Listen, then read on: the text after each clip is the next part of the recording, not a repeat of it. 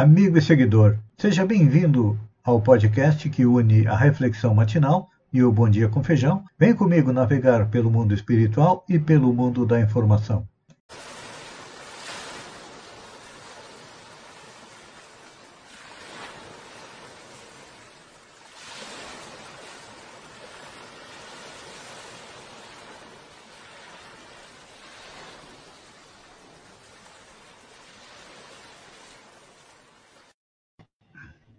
Olá, amigo e seguidor.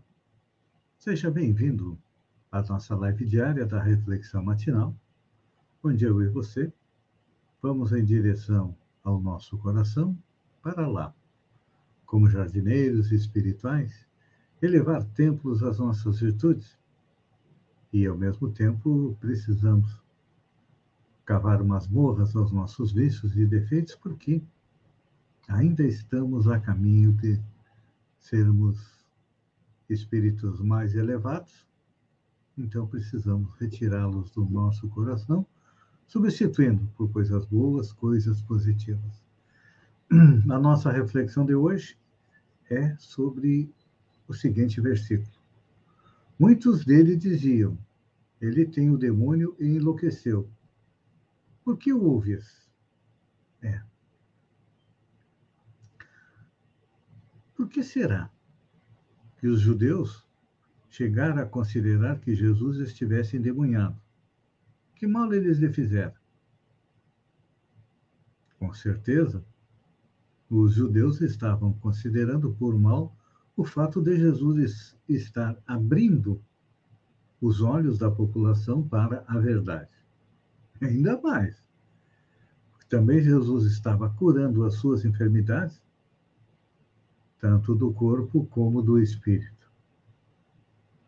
Então, eles pensavam desta maneira, que ele estaria endemoniado, que hoje a gente compreende com uma expressão diferente, é a obsessão, é a influência espiritual, que hoje é considerada até nos livros de medicina é o CID, o Manual de Psicologia, que de psicologia não, de medicina, desculpem, que cataloga as doenças, tem um CID referente à influência espiritual, ou seja, a própria ciência já aceita a existência e a sobrevivência dos espíritos, bem como a sua influência sobre nós. Então, aquilo que é chamado muitas vezes de obra do demônio é nada mais nada menos do que influência dos espíritos sobre as pessoas. É. E olha, voltando a falar a respeito de Jesus, até os próprios familiares, os consanguíneos, porque Jesus teve irmãos. Não foi filho único de Maria e José, não. José tinha mais filhos. E a própria família achava que ele era louco, que ele perdera o espírito. E procuraram até interditar as suas ações. Para vocês verem a dificuldade que Jesus passou. Começavam dentro da família. É. Trazendo isso para os dias de hoje. No mundo atual, quem age contrariando os próprios interesses, ou seja, sem nenhum traço, traço de egoísmo ou de ambição, no mínimo levanta suspeitas de insanidade. E é claro que os primeiros que levantam tal hipótese são os que materialmente se sentem prejudicados pelos que revelam o desapego em suas atitudes. Quantos são Basta analisar os que procuram interditar judicialmente seus familiares. Justamente porque esses, por deliberação testamentária, destinam parte dos seus bens para obras assistenciais. Quantas vezes nós dizemos que ó, aquele cara está tá sem juízo, está fora do juízo, está distribuindo tudo que ele tem para os pobres. Onde é que você viu isso? Esse é um pensamento baseado no egoísmo, que ainda é muito enraizado na nosso, no nosso coração. O egoísmo é aquela erva daninha que nós não conseguimos arrancar ainda. Muito poucos conseguem arrancar. Então, se não pudermos arrancá-lo, o que, é que vamos fazer? Vamos procurar enterrá-lo bem fundo para que nos prejudique o menos possível. É. Saindo fora daqueles, deixando de lado aqueles que procuram interditar seus familiares, temos aqueles também que são incapazes de compreender um ideal superior de quem renuncia a si mesmo e aos prazeres do mundo para se consagrar um tempo à causa da natureza espiritual. Algum tempo atrás eu estava lendo uma notícia aqui a respeito de que uma lei aprovada no, na Assembleia Legislativa determina que seja incluído no currículo de Santa Catarina história de catarinenses das mulheres catarinenses. Claro, as primeiras que nos vêm à mente é Anitta Garibaldi, Antonieta de Barros na política, e com certeza muitos esquecem daquela nossa vizinha natural de Forquilinha, que criou a pastoral da criança.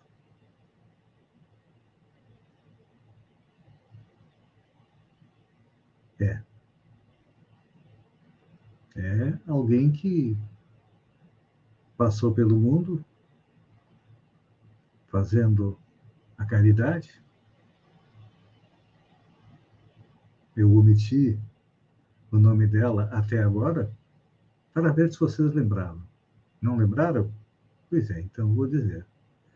Dona Zilda Arns, que morreu lá no Haiti, no terremoto que teve em 2004, dentro de uma igreja, quando estava é, levando a sua experiência na pastoral da criança para ajudar aquele país que é o mais pobre da nossa América.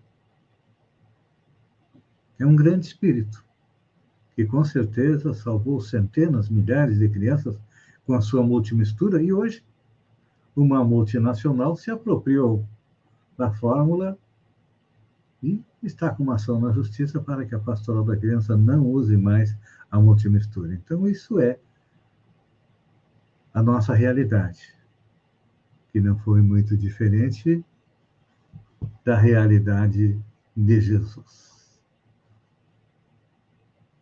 Será assim por um bom tempo ainda? Porque ainda somos um mundo de provas e expiação?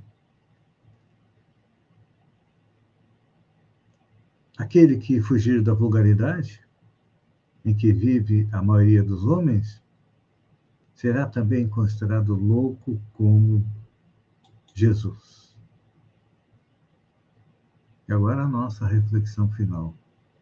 Será que não vale a pena ter um pouco de louco para poder subir alguns degraus na vida espiritual quando retornarmos para lá? De lá viemos, através da reencarnação, e para lá voltaremos. Não com as nossas coisas materiais, não. Com as coisas positivas, as boas ações que fizemos aqui no planeta. Pense nisso. Reflita sobre o que pode fazer de diferente, de bom, nesta semana. Enquanto agradeço a todos, desejo uma boa semana, fiquem com Deus e até amanhã, no amanhecer, com mais uma reflexão matinal. Um beijo no coração e até lá, então.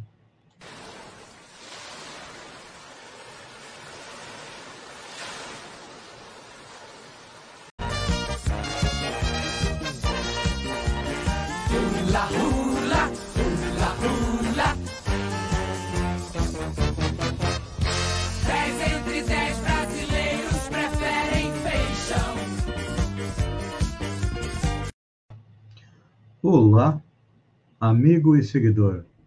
Seja bem-vindo a nossa live do Bom Dia com Feijão, onde eu convido você, vem comigo, vem navegar pelo mundo da informação, com as notícias da região, Santa Catarina, do Brasil e também do mundo. Começamos com dengue em Araranguá. A Prefeitura Municipal de Araranguá, através da Vigilância Epidemiológica e Controle da Dengue, informa que o resultado do exame realizado no morador do município, que faleceu no, no domingo, dia 24, com suspeita de dengue hemorrágica, foi negativa. Atualmente, o que se sabe é que existe um caso em Sombrio, e outros municípios não fornecem informações a respeito é, da dengue. Falando em, em bolso cheio, é, a arrecadação federal em março foi de 164,1 bilhões, segundo dados da Receita Federal. O valor representa um aumento de 6,92% em relação ao mesmo mês do ano anterior. No acumulado de janeiro a março, a arrecadação somou 548 bilhões, um avanço de 11% já descontada a inflação. A Receita afirma que este é o melhor desempenho em termos de arrecadação desde 2000. Então, isso significa que as prefeituras vão ter mais dinheiro também, através do repasse do FPM.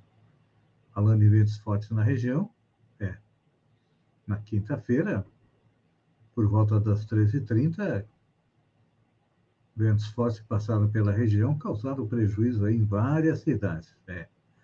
Até parece que é a mãe natureza nos lembrando que em 2004, no dia 28, 27, nós recebemos a visita do furacão Catarina, que causou inúmeros estragos. Então, nossos meteorologistas estão preocupados com o ciclone que está se aproximando do Rio Grande do Sul e também é, de Santa Catarina. Olha só. Picanha fake. O PROCON de São Paulo notificou dia 28, o McDonald's pediu a rede explicações sobre a nova linha de sanduíches Mac Picanha. Porque tem cheiro de picanha, tem sabor de picanha, tem, go... tem propaganda de picanha, mas a picanha passou longe, não é? Olha só. Fazer uma uma homenagem aqui. Ana Lúcia Lopes de Lima, minha querida amiga, que atualmente reside em Praia Grande e é proprietária de uma pousada, esteve presente na reunião do IGR, da Instância de Governança Regional do Caminho dos Quênios, que lançou um site e um perfil no Instagram. É importante a gente lembrar que hoje nós temos um turismo mais forte na região, graças à contribuição da professora Ana Lúcia Lopes de Lima, que foi quem formatou o curso de turismo do Instituto do IFC, do campus de Santa Rosa e Sombrio também. É uma das pioneiras da região. Olha só. Veio a Rodeio do Turvo. É, depois do coronavírus, os gaúchos e gaúchas de todas as querências, como diz Neto Fagundes, apresentação apresentador do Galpão Crioulo, teve, nesse final de semana, seu 36º Rodeio Crioulo Nacional do CTG Vale da Amizade. Com certeza, meu amigo Toninho da Agropecuária esteve lá junto com o seu neto, que é o maior laçador da Avenida Getúlio Vargas em Sombrio. É que o neto do Toninho está sempre treinando, né? Dá uma, ele tem acho que 12, 13 anos. Sempre que dá um tempinho, ele bota uma, uma vaca parada e fica treinando ali na Avenida Getúlio Vargas. Indo para as notícias catarinenses, torcedores do Boca Júnior saem de loja em Santa Catarina sem pagar e acabam com o ônibus retido na aduana. O ônibus com torcedores do time de futebol Boca Juniors foi retido na aduana em Dionísio Cerqueira, no oeste catarinense, após o grupo levar vários produtos de uma loja de conveniência da cidade e sair sem pagar. De acordo com a Polícia Militar, os torcedores alegaram que esqueceram de pagar. Após o acerto de contas, o grupo foi liberado para seguir viagem. É. Aqui em Sombrio já aconteceu de torcedores de times do Uruguai e Argentina e até do próprio Brasil mesmo. Não vamos ficar muito atrás, não. Passarem ali pelo restaurante japonês comer e não pagar, tendo que serem obrigados a ser trazidos de volta para pagar o que deviam. Com aumento de 55% de feminicídios em 2022, Santa Catarina implementa é, medidas protetivas pela internet, ou seja, pedido de medida protetiva pela internet. É, as vítimas de violência doméstica em Santa Catarina já podem solicitar medidas protetivas de urgência por meio da internet. Na quinta-feira, a Polícia Civil lançou uma nova versão da delegacia virtual no Estado, com a funcionalidade. A iniciativa busca frear o crescimento dos casos de feminicídio após o aumento de 55% em 2022. Entre janeiro e março deste ano, 14 mulheres foram mortas por conta do gênero em Santa Catarina. No mesmo período do ano passado, a Polícia Civil registrou nove casos. Os dados são da Secretaria de Segurança Pública. Então, tá aí, olha. As mulheres que são agredidas podem é, pedir socorro pela é, internet. Estudo inédito expõe graves sequelas da Covid. Um importante e inédito estudo realizado no Reino Unido e publicado na conceitada revista científica The Lancet Respiratory Medicine mostra que somente um paciente hospitalizado em cada grupo de quatro internados com a Covid consegue plena recuperação, ou seja, somente 25% consegue uma recuperação plena. Os demais, 75%, saem, ficam com os efeitos mais comuns são fadiga, dores musculares, prejuízo de mobilidade, e a recuperação total é menor para as mulheres menos de 32% dos casos, e dos obesos, somente 50%.